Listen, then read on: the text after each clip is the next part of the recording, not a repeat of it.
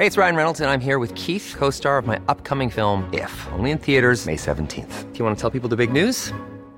All right, I'll do it. Sign up now and you'll get unlimited for $15 a month in six months of Paramount Plus Essential Plan on us. Mintmobile.com slash switch. Upfront payment of $45 equivalent to $15 per month. Unlimited over 40 gigabytes per month. Face lower speeds. Videos at 480p. Active Mint customers by 531.24 get six months of Paramount Plus Essential Plan. Auto renews after six months. Offer ends May 31st, 2024. Separate Paramount Plus registration required. Terms and conditions apply if rated PG.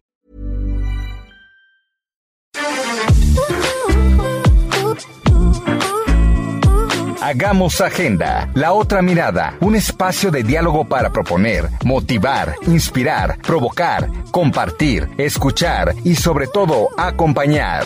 Conduce Ana María Lomelí.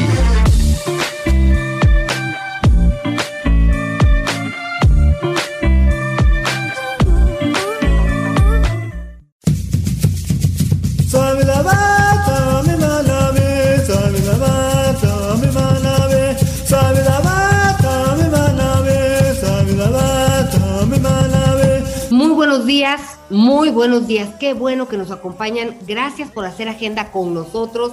Gracias por hacernos un hueco en su agenda de este fin de semana. ¿Cómo estamos? ¿Cómo estamos? ¿Cómo están en casa?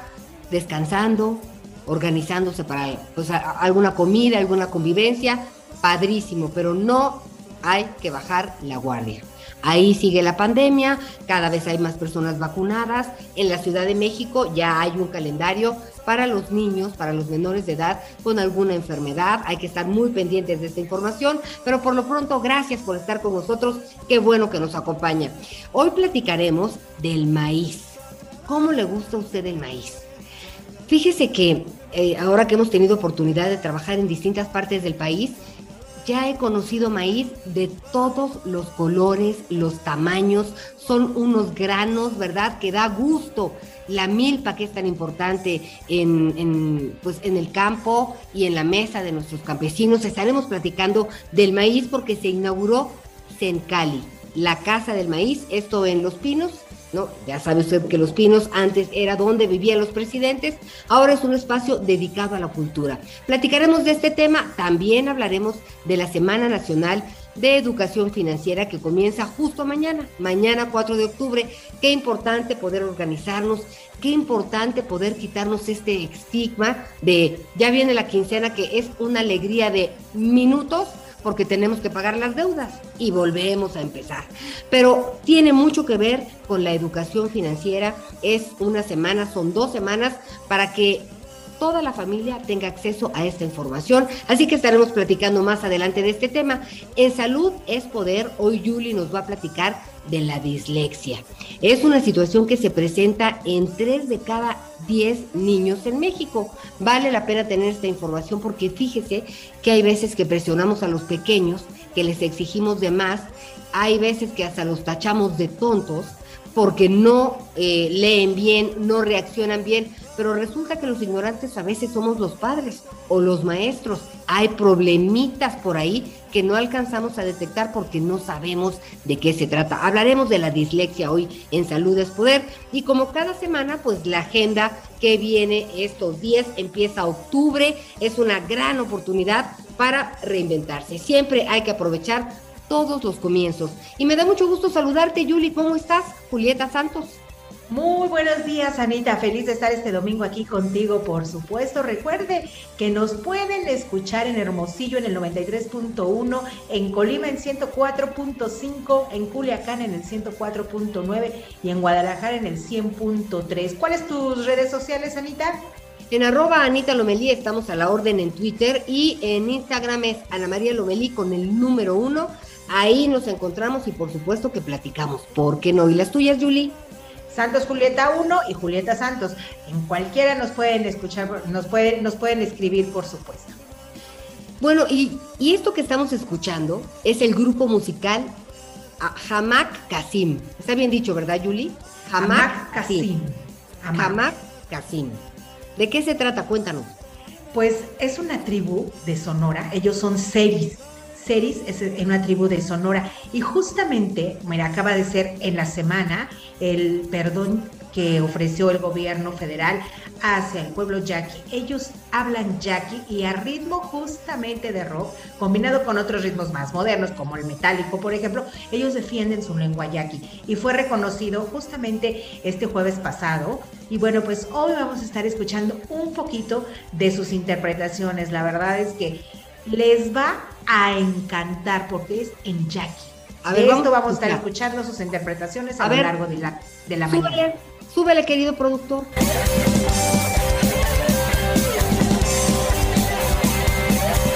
la verdad me gusta, la verdad me gusta. Ellos hablan yaqui, pero son eh, de la tribu en Sonora de los Seris, que son vecinos de los yaquis. Y fíjense que hablando de los yaquis, ya para irnos a platicar del maíz, nunca se me va a olvidar eh, en este trabajo que, realizamos con ellos, estuvimos cuatro días platicando con las autoridades tradicionales, ellos tienen un sistema autónomo de gobierno, eh, ellos dicen, los yaquis dicen no al asistencialismo, pero nosotros hablamos por los cerros, por el agua, por los animales, por los que no tienen voz, y peleamos por quienes hablan, nuestros hermanos. La verdad es un pueblo originario muy particular, resiliente como él solo, por eso se llevó a cabo la, ceremonia de petición del perdón por eh, la masacre y el genocidio ocurrido durante el porfiriato, que platicamos de eso la otra semana, pero ahora vamos a centrarnos en materia mientras escuchamos de fondo a estos Hamak Kasim, porque eh, este, el 29 de septiembre fue el Día Nacional del Maíz y se inauguró Sencali, la Casa del Maíz y la Cultura Alimentaria. Esto es muy importante. Esto fue en Los Pinos, que ya le decíamos es un espacio ahora dedicado a la cultura, a distintas expresiones. El maíz, como hoy lo conocemos, nació del teocintle, esa vara con algunos granos que fue modificada a lo largo de miles y miles de años por los campesinos que año con año lo sembraron con los mejores granos de la cosecha anterior hasta lograr la gran mazorca de colores. Por ejemplo, en el Valle de Tehuacán, en Puebla, saludos, gracias por acompañarnos desde Puebla, fueron encontradas las muestras más antiguas de maíz cultivado, una gran variedad de especies y hoy es uno de los granos que más se siembra en el mundo, alcanzando una producción que rebasa los mil millones de toneladas Y teníamos ahí algo especial del Popol Vuh, Julie.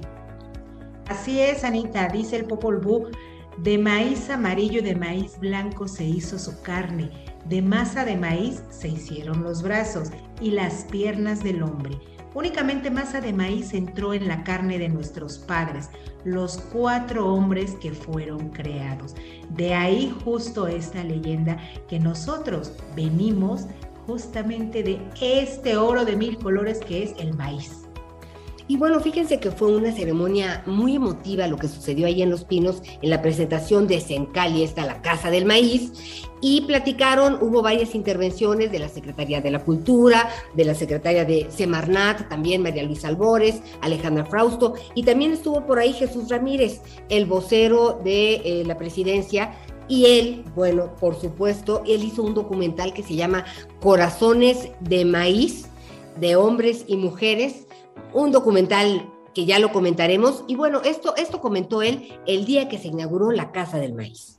Es un honor y un privilegio estar aquí celebrando esta fiesta, como hacen los pueblos tradicionales cuando inauguran una casa, cuando se abre el ciclo de, de la siembra o la cosecha. Así estamos aquí celebrando.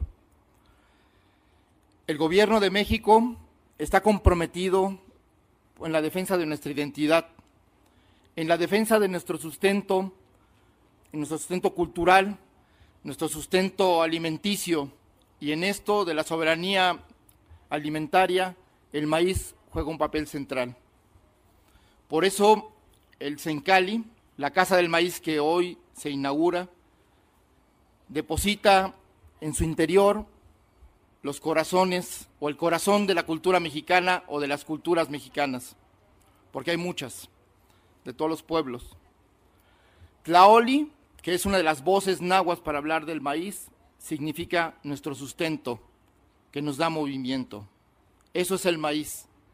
La fuerza, la sangre, el corazón que le dio vida a las civilizaciones antiguas. Y en su historia, condensada hoy en la mazorca que conocemos, o las mazorcas y en los colores, en las formas que tiene hoy el maíz, está condensada una historia biológica, una historia cultural, la historia por la sobrevivencia de los habitantes de Mesoamérica, que no solo han superado las plagas y las catástrofes naturales, sino también el etnocidio, la persecución y el despojo de sus tierras.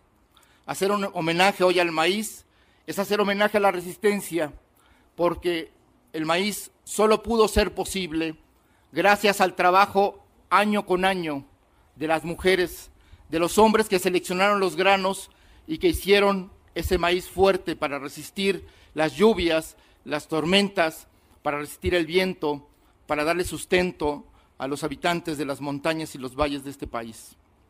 El maíz es mucho más que un grano, mucho más que una mercancía, mucho más que un alimento.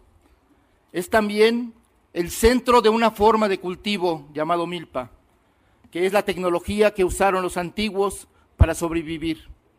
Y esa tecnología también es una metáfora civilizatoria, una metáfora de la, de la, de la sobrevivencia humana, porque el maíz, como bien lo explicaba la secretaria de Medio Ambiente, María Luisa Albores, no se siembra solo, se siembra en la milpa con otras especies, con la calabaza, con el chile, con, la, con los quelites y otras plantas, que dan fuerza, que se ayudan mutuamente, que a través de la reciprocidad y el apoyo mutuo se desarrollan. Y esa metáfora cultural, al mismo tiempo que tecnología civilizatoria, que es la milpa, es la que dio fuerza y origen a las civilizaciones antiguas que nos dan orgullo.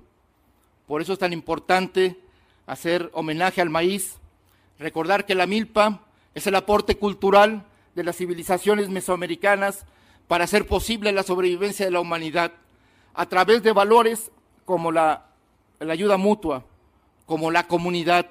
No hay comunidad sin, sin milpa. La milpa se siembra en comunidad. Y la comunidad indígena, la comunidad que hizo posible estas civilizaciones, estas culturas que han llegado hasta nuestros días, ha sido a través de esa fuerza comunitaria, de ese trabajo común en la milpa, en la tierra. Por eso los totonacús llaman a su cuerpo carne tierra, porque estamos hechos de lo que comemos, estamos hechos de la tierra y a ella volvemos. Por eso aquí, hoy que se inaugura el Sencali, estamos inaugurando un homenaje al corazón de nuestra cultura, al corazón de lo que somos y al corazón de la libertad, como alguien mencionó. Precisamente porque para ser libres hay que tener nuestro sustento garantizado. Para ser libres hay que tener una cultura para poder compartir la palabra, para poder compartir la danza, para poder compartir la música. Y eso es lo que ha hecho posible el maíz. Por eso es un orgullo estar hoy aquí, parado, con la responsabilidad de representar la voz de una nación que en estos momentos está llamando a un cambio para ser un país que nos incluya a todos, para poner el ejemplo en la humanidad y que a través del trabajo comunitario, del trabajo común, del diálogo, del baile, de la danza y la cultura, podamos ser un solo género humano, una sola humanidad. Por eso, digamos juntos, vivan las mujeres y los hombres de maíz. Y bueno, el maíz es muy importante en la dieta de las y de los mexicanos. Eh, por eso dicen que estamos hechos de maíz, como decíamos al principio, Yuli, y también vale la pena escuchar a don José Cornelio Hernández Rojas. Él es un guardián de las semillas y es uno de los representantes del Consejo Sencali. Esto dijo ese día, escúchenlo ustedes. Como mexicano, y que según el Popol Vuh, mis ancestros fueron criados de masa de maíz, expreso mi gratitud por la oportunidad que tengo de ser testigo del inicio de actividades de Sencali, Casa del Maíz y la cultura alimentaria. Debo reconocer el esfuerzo que el actual gobierno y la sociedad civil están realizando para revalorar al maíz, visto como el corazón del sistema Milpa, que durante siglos fue el sustento biológico, cultural social e identitario de los mexicanos. Sobre el origen del maíz, una de las hipótesis en la que existe el mayor consenso postula que el teocintle mexicano es el ancestro del maíz actual y que su domesticación fue resultado de la intervención del ser humano.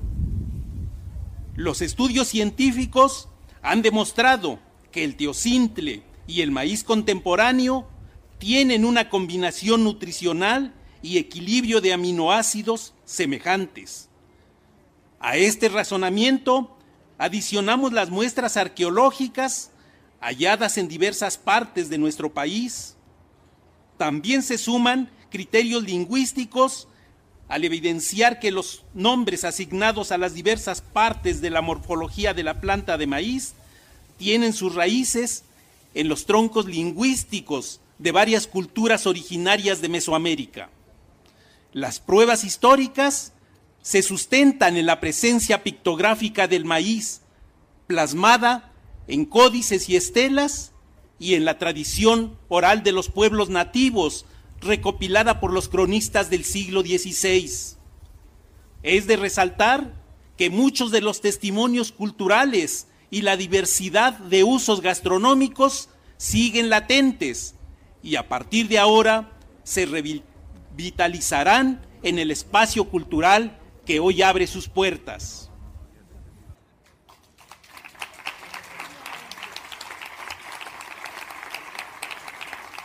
Los hombres de maíz no queremos continuar siendo el voto verde, sino la esperanza verde de México.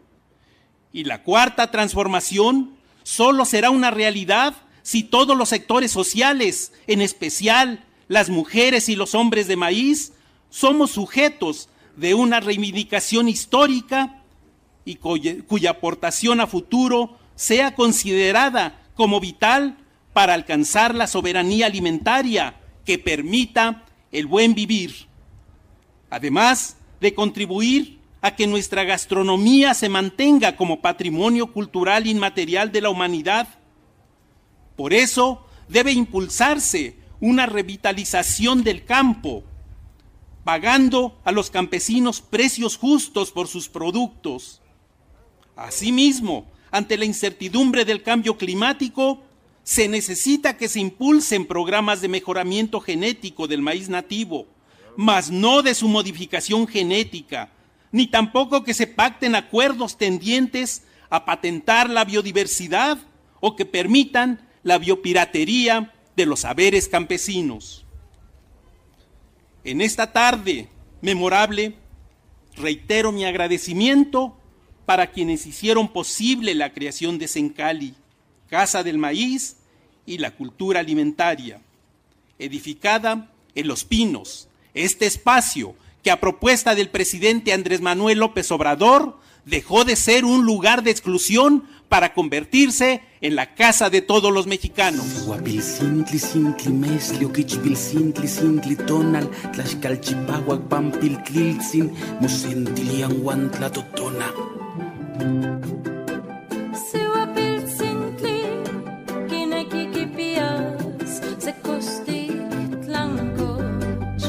Bueno, pues la Casa del Maíz, eh, el chiste es mostrar la biodiversidad alimentaria, el arte, la cultura, todo esto que gira alrededor de los saberes culinarios ancestrales y también contemporáneos de nuestro México, teniendo como sustento a este grano que además es una expresión y símbolo de identidad mexicana.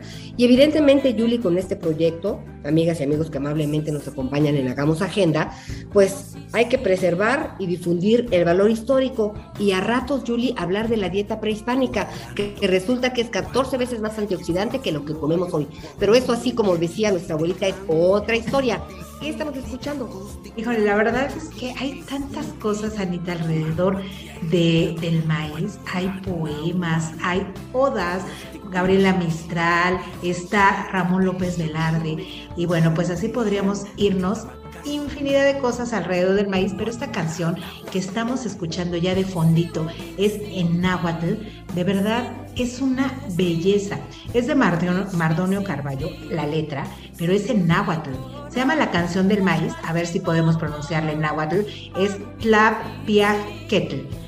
Y entonces, bueno, pues la canción narra la historia de un niño que todas las mañanas tenía que ir corriendo allá a la milpa y quitar a todos los pájaros, espantarlos, espantarlos para que no se comieran el maíz tierno. La verdad está tan bonita. Y ese náhuatl, entonces, bueno, pues hablando de todas nuestras raíces esta, esta mañana, pues, ¿qué más que saliendo de aquí? Vámonos a comer, no. sé si unos tacos, yo no sé si a lo mejor unos sopes, un pozole. Un esquite. Cantidad de cosas que hay maíz, ¿no? Un esquite. Y miren, para irnos a corte les dejo esto. El nixtamal es como el amor. Pocos lo entienden, pero todos lo necesitamos. Esto es Hagamos Agenda, ya vamos de regreso. Ahora sí, a hablar de educación financiera.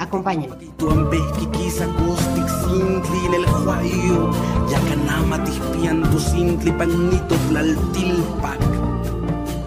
Panito chinanco.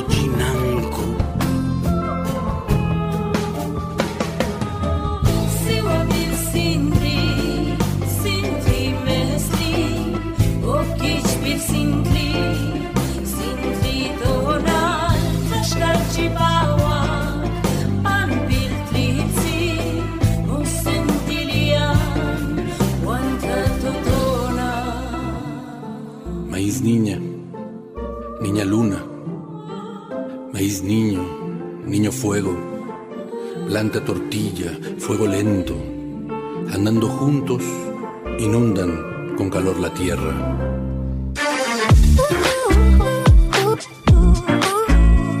Hagamos agenda con la periodista de la otra mirada, Ana María Lomelí.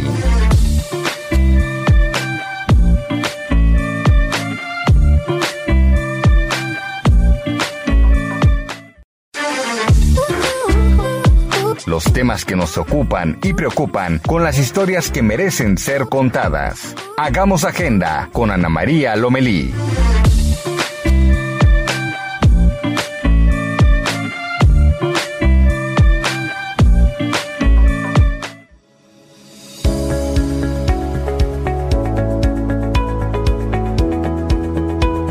estamos de regreso en Hagamos Agenda. Y tome nota, comenzó octubre, el mes sobre la sensibilización del cáncer de mama, y con un gran apoyo y esfuerzo, el Heraldo Media Group y Fundación Andrade lanza una campaña para la prevención de esta enfermedad.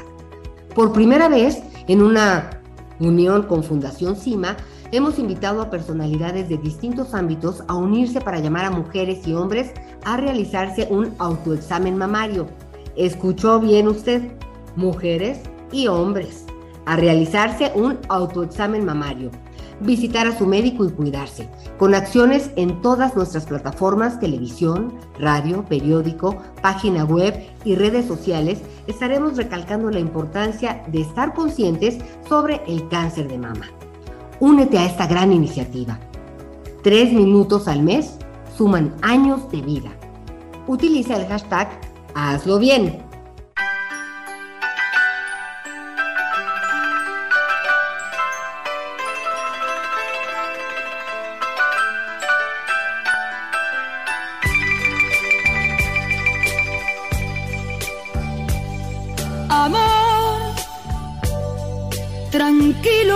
No te voy a molestar.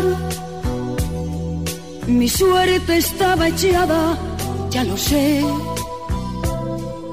y sé que hay un torrente dando vueltas por tu mente, amor. Lo nuestro solo fue casualidad. La misma hora, el mismo bulevar. Solo ella, Rocío Durcal. ¿Cuántas memorias de Rocío Durcal tenemos en nuestros corazones? Y es Héctor Vieira, nuestro productor, quien se la sabe todas, ¿verdad, Yuli?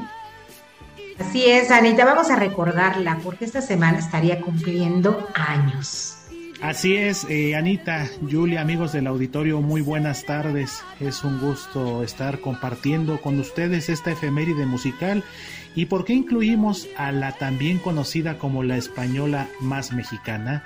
Porque precisamente el día de mañana, 4 de octubre, es el cumpleaños de esta extraordinaria cantante, actriz, quien habría cumplido 77 años. Y qué bueno que lo mencionas, Anita Julie, porque precisamente fue el cáncer el que acabó con la vida de Rocío Durcal el 25 de marzo de 2006. Fue un cáncer cérvico uterino por el que estuvo eh, luchando casi 7 años cuando se le diagnosticó a finales del año 2000. Y lo que estamos escuchando precisamente es una de sus canciones más icónicas, esta canción titulada La gata bajo la lluvia, que forma parte de su álbum titulado Confidencias de 1981. Es una composición de Rafael Pérez Botija, un extraordinario productor y compositor musical español también y que sin lugar a dudas hay dos figuras muy importantes en la carrera de Rocío Durcal. Uno es precisamente Rafael Pérez Botija, quien trabajó con ella en sus temas más exitosos en el género de la balada, y por supuesto Juan Gabriel, quien catapultó a la cima a Rocío Durcal con sus composiciones. Fíjate que yo me acuerdo que mi bisabuelita, en paz descanse, para ella era un antes y un después en su vida porque fue al patio, que era un centro nocturno en la capital del país, donde cantaron Juan Gabriel, José José y Rocío Durcal. Hoy, impensable hablar de estas tres figuras reunidas, pero pues le tocó. Ah, escuchemos un poco, ¿no, Yuli? Así es.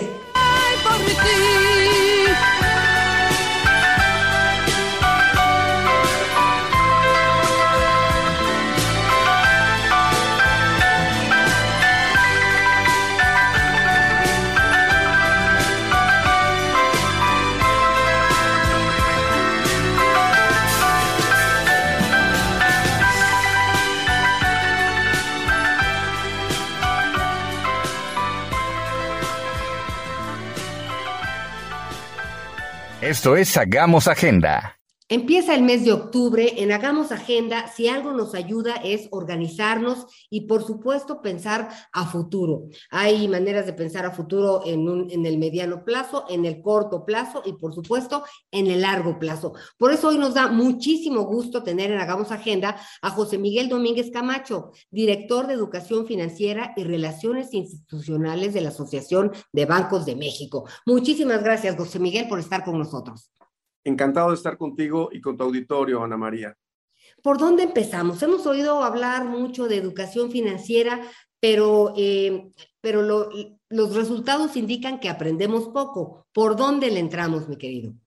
Pues fíjate, no solamente aprendemos poco porque no se ha llevado, por ejemplo, la educación pública a este tema. Lamentablemente no está en los libros de texto gratuito en la forma en que debería estar, siendo una necesidad tan marcada para toda la población en todos los grados académicos, sino que también desafortunadamente aprendemos educación financiera a las malas, es decir, a partir de una mala experiencia, a partir de que tomaste una mala decisión con una tarjeta de crédito o con un crédito automotriz que no supiste administrarte, porque hay que decirlo, las tarjetas de crédito, el crédito en general es una herramienta que sabiendo usar te puede eh, generar enormes beneficios, pero si no sabes usarlos, pues también te puede ocasionar eh, problemas y dolores de cabeza. Pero entonces, Ana María, ¿por dónde empezar? Primero, tenemos que abrirnos al tema de hablar de dinero, de finanzas en las casas, en los hogares. Quitémonos esos temores, esos tabús de, es de mala educación hablar de, de, dinero, eh, preguntarle a, que un niño le pregunte a su papá, oye, ¿cuánto ganas? Y decirle, no sé, esto no es un asunto tuyo. No, no, no, no. El tema de las finanzas personales en familia se convierten en finanzas familiares en finanzas de pareja. Entonces, lo primero que yo creo que es importante hacer es quitarnos esas telarañas y darnos la oportunidad de platicar de esos temas en la casa. ¿Por qué? Porque aún los niños pueden participar en, las finanzas de la casa, como ahorrando en especie, ahorrando la luz, ahorrando el agua, reciclando los cuadernos, evitando salir eh, los jovencitos en vez de irse tres veces de antro al mes, pues váyanse dos. Entonces, hay muchas cosas así de sencillas y de ordinarias que pueden tener un impacto. ¿Cómo, no, cómo, podemos tener acceso a, este, a esta semana de la educación financiera?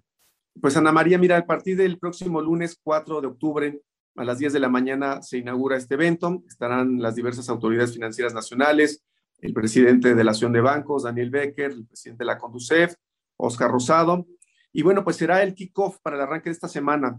Eh, es muy sencillo, entrando a la página tanto de Conducef como del ABM, que es www.abm.org.mx, ahí habrá un enlace a la, a la SNEP, o la de Conducef, que es www.conducef.gov.mx.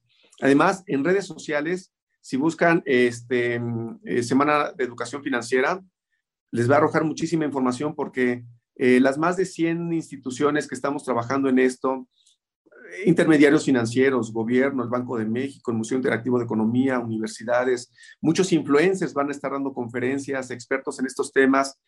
Entonces van a encontrar ahí los vínculos para las conferencias, para los stands digitales, de tal forma que, que va a ser bien interesante que la gente se acerque, busque las opciones que más le gusten. Va a haber temas de crédito hipotecario, van a ver, como te decía, este, temas de seguros. Es fundamental. Lo hemos visto ahora con el tema de la pandemia. Claro. Cómo, cómo el tema de los seguros se ha vuelto eh, estratégico para los temas de salud, para los temas de desempleo, los seguros educativos. No hay que ver un seguro como un gasto innecesario, es una inversión en verdad es que luego no alcanza, pero por eso nos vamos a involucrar en esta Semana Nacional de la Educación Financiera. Te agradezco muchísimo, José Miguel. Tendremos que seguir platicando, es un tema muy amplio y empezamos a tocar base a partir de mañana que empieza. Claro que sí, Ana María, pues abiertos y dispuestos a platicar contigo, con tu auditorio. En particular, tú estás invitadísima para echarle un vistazo a la sede central y pues encantado de dirigirme este domingo a ti, a tu auditorio. Que las pasen muy bien. Muchísimas gracias. Oye, y es para cualquier edad, ¿verdad? Cualquier edad, Ana María. Hay Debemos entender todos. Para todos. Para, toda la familia. Muy bien, estamos pendientes y seguiremos hablando en las semanas subsecuentes, pues para ver cómo estuvo, qué fue lo más demandado. Hay que seguir hablando de este tema y te agradezco muchísimo. Feliz de haber estado contigo. Gracias, José Miguel. Buena tarde. Vaya, Ana María. Hagamos agenda, diversidad e inclusión con el estilo inconfundible de Ana María Lomelí.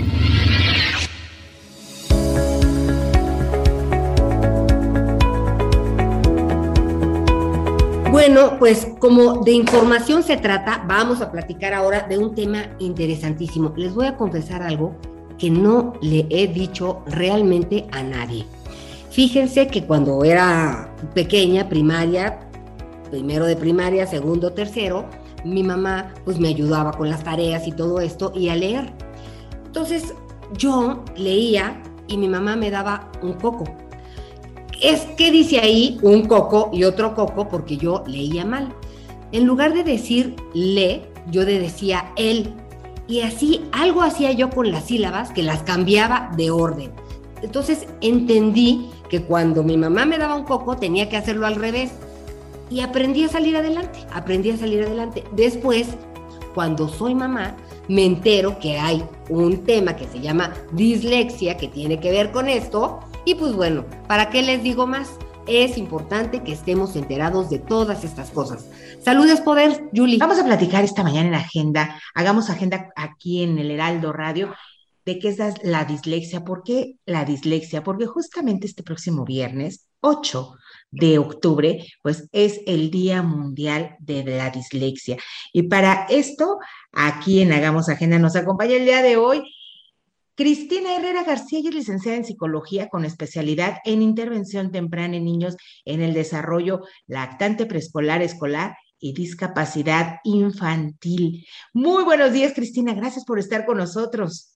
Muy buenos días, muchísimas gracias por esta invitación y poder conversar sobre este tema que de repente todavía genera muchas dudas y bueno, para eso estamos, para poderlas aclarar. Platícanos para empezar, Cristina, ¿qué es, qué es la dislexia y si es una discapacidad o no? Ok, bien. Para hablar de la dislexia es importante empezar a hablar sobre algunos signos similares que pueden presentar. Eh, Generalmente se detecta cuando son niños y empiezan en la primaria con la lectoescritura, que es donde los profesores empiezan a dar cuenta. Es muy importante decir que es en la primaria cuando ya empiezan a leer y escribir. Antes no se puede detectar e incluso se puede llegar a confundir con eh, esta parte que se le llama escribe como espejo, o sea, al revés. La dislexia se eh, detecta generalmente en la primaria y es porque empiezan con problemas para formar palabras adecuadamente, como invertir los sonidos, eh, confundir palabras que suenan de la, de la misma forma, la lectura de comprensión o también esta parte para aprender y generalmente las maestras empiezan a dar cuenta porque el niño puede ser muy bueno hablando y desarrollando todo de manera oral, pero a la hora de escribirlo es donde se le conflictúa o empieza a tener un poquito de retraso al ir a la par con sus compañeros. Esta, eh, no sé si es condición o es una discapacidad, eh, eh, eso ya no entendí.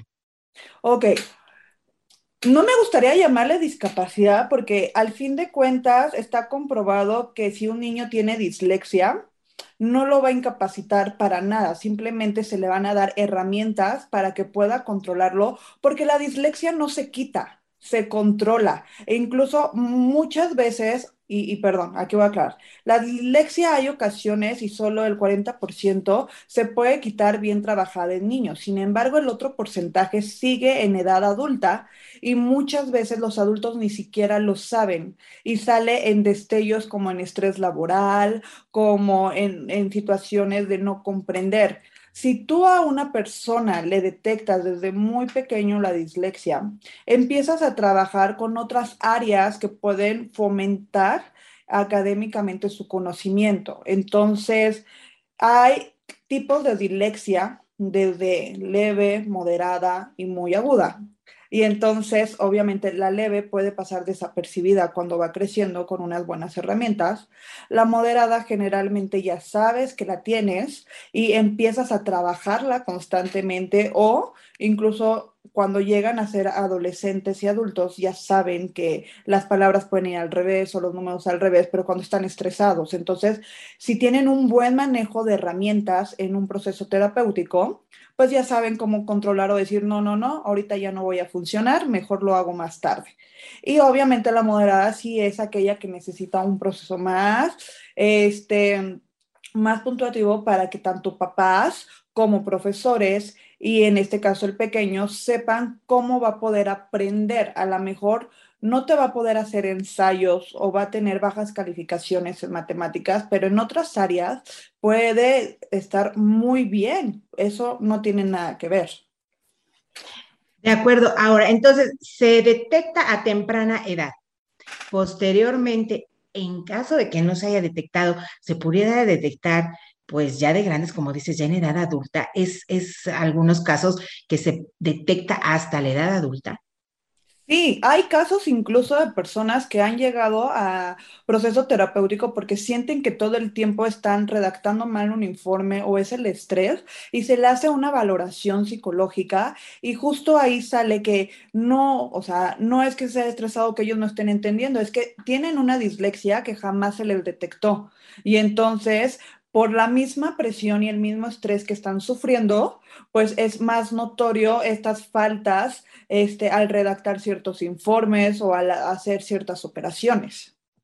De acuerdo. En México tengo entendido, Cristina, a ver si estoy en lo correcto, que cada tres de cada diez niños tiene este problema, pero pues alrededor yo no conozco a alguien que tenga este, este, esta dislexia. Entonces, es una cifra alta, ¿no? Es una cifra alta y es una cifra que realmente los que trabajamos en la parte de salud mental y en las adecuaciones escolares sabemos porque no le dan mucha importancia. Es como, es que está aprendiendo a escribir y entonces es normal que se equivocó. O, ay, sí, es que se come letras y se puede confundir la dislexia con un déficit de atención o con otro tipo de trastorno. Entonces, sí, es muy alto y hay muchísima población que sufre esta dislexia, pero también tiene muchísimo que ver cómo se están desarrollando ahora la lectoescritura. Hay que saber que muchos ya se mueven por las redes sociales y cortan las palabras. Entonces ahí es aún más difícil saber, ¿no? Si sufre de una dislexia o es su forma de escribir o qué es lo que está pasando. Si mamá y papá se dan cuenta que su hijo o su hija tienen alguna de estas problemáticas que tú nos estás planteando, ¿con quién deben acudir? Porque luego también papá y mamá no sabemos si tenemos que ir con el psicólogo, si tenemos que ir con un médico, no sabemos, ¿no? Claro, muchas veces también quienes detectan la dislexia son los pediatras, entonces es importante ir de la mano con ellos. Sin embargo, los psicólogos somos los que mediante una evaluación psicopedagógica podemos decir si tiene dislexia y qué tipo de dislexia. Y eso se hace con una batería de pruebas donde se manejan varios estímulos y ahí podemos observar si es dislexia fonética, si es dislexia numérica, de lexicalización, dependiendo cuál es, y se dan las estrategias para que en la escuela sepan cómo trabajarlo. Cristina Herrera García, licenciada en psicología con especialidad en intervención temprana en niños en el desarrollo lactante, preescolar, escolar y discapacidad infantil. Muchas gracias por platicar con nosotros aquí en Hagamos Agenda. En salud es poder sin duda, sobre todo con todos estos temas que hoy nos has platicado. Que tengas un excelente domingo. Muchísimas gracias, igual.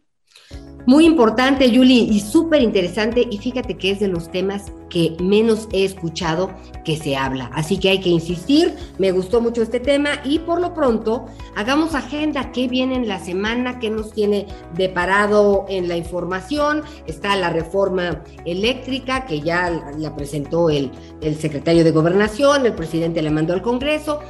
¿Qué va a pasar entre estas y otras cosas? Irving Pineda. Hola Anita, vámonos a lo que será noticia esta semana.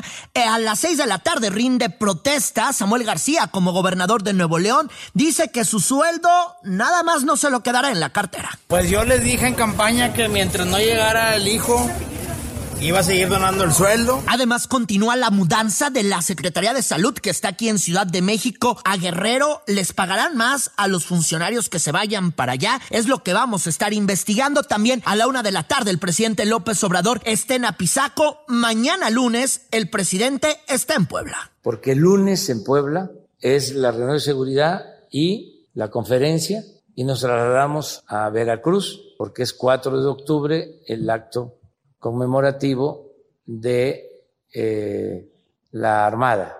Eso por la tarde-noche. Además, miles de estudiantes de la Universidad de Guadalajara eh, vuelven a las clases presenciales. Se les van a aplicar pruebas PCR aleatorias para identificar a posibles asintomáticos de COVID-19. El martes también, ojo, llega el Office 2021 para PC, para Mac. Llegan y también pendientes del reparto de las comisiones en San Lázaro. Se andan peleando literalmente por el botín. Ya saben que en Mundo San Lázaro hay desde legisladores malos, malos, y hay unos también buenos. Y seguramente se acuerdan de este socavón allá en Santa María Zacatepec, en Puebla, que apareció literalmente, que robó la mirada de todos? Se va a presentar un estudio este martes para determinar las causas y sobre todo si en esa zona es seguro vivir. Ya estaremos viendo qué es lo que ocurre para la mitad de semana. Arrancarán las reuniones de cabildos en Ciudad de México, también con los alcaldes. ¿Qué es lo que van a hacer? Aquí lo detalla la jefa de gobierno capitalino, Claudia Sheinbaum. Vamos a a veces hacer la presencial, a veces a distancia por eh, comodidad, no por otra cosa. Eh, y también el tema del Consejo de Protección Civil, eh, que se va a anunciar ahí qué día se va a realizar, porque es muy importante que todos los alcaldes, alcaldesas nuevos que están entrando sepan cuáles son los protocolos de protección civil en caso de sismo. Además, en Puebla arranca la vacunación para personas que tienen de 18 a 29 años. También lo que permanece en estudio es la variante MU del SARS-CoV-2. Está en Ciudad de México, ha aparecido. No es la preponderante. Aquí la gente se sigue contagiando eh, con la variante Delta. Platicamos con el doctor Manuel Lavariega sobre este asunto y la variante MU. No es ahora una variante de preocupación, es una variante de interés. Por supuesto, tenemos que continuar haciendo vigilancia epidemiológica. Lo que nos ha dicho la Agencia Europea de Medicamentos es que pudiera ser una variante que tuviera cambios en su estructura genética y eso le podría conferir resistencia a las vacunas que hoy tenemos disponibles. Por supuesto, es información que todavía se sigue estudiando. Sin embargo, hoy en México solo el 3% de los casos detectados son de variante MU,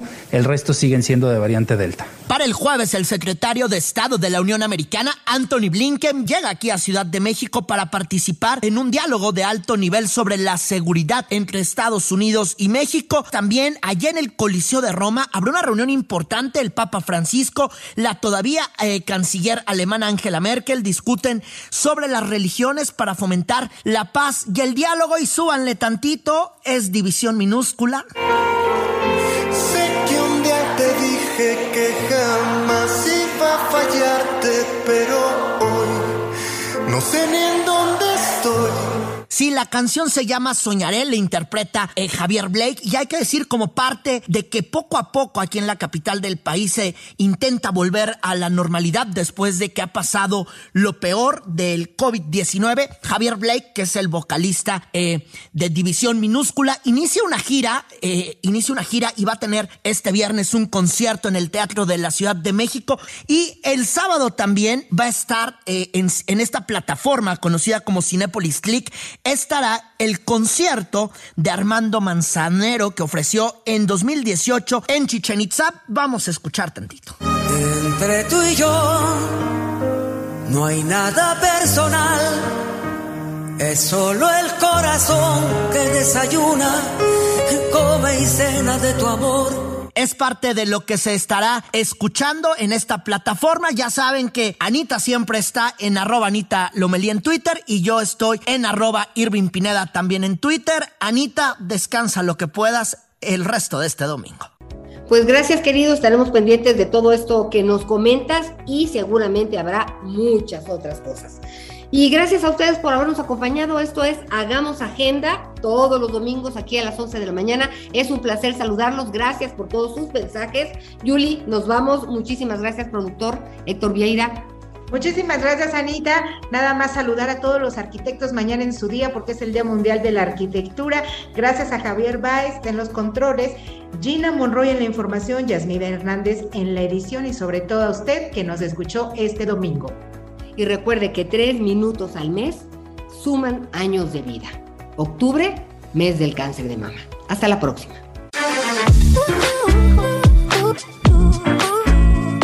Cada domingo te esperamos en Hagamos Agenda con la periodista de la otra mirada, Ana María Lomelí.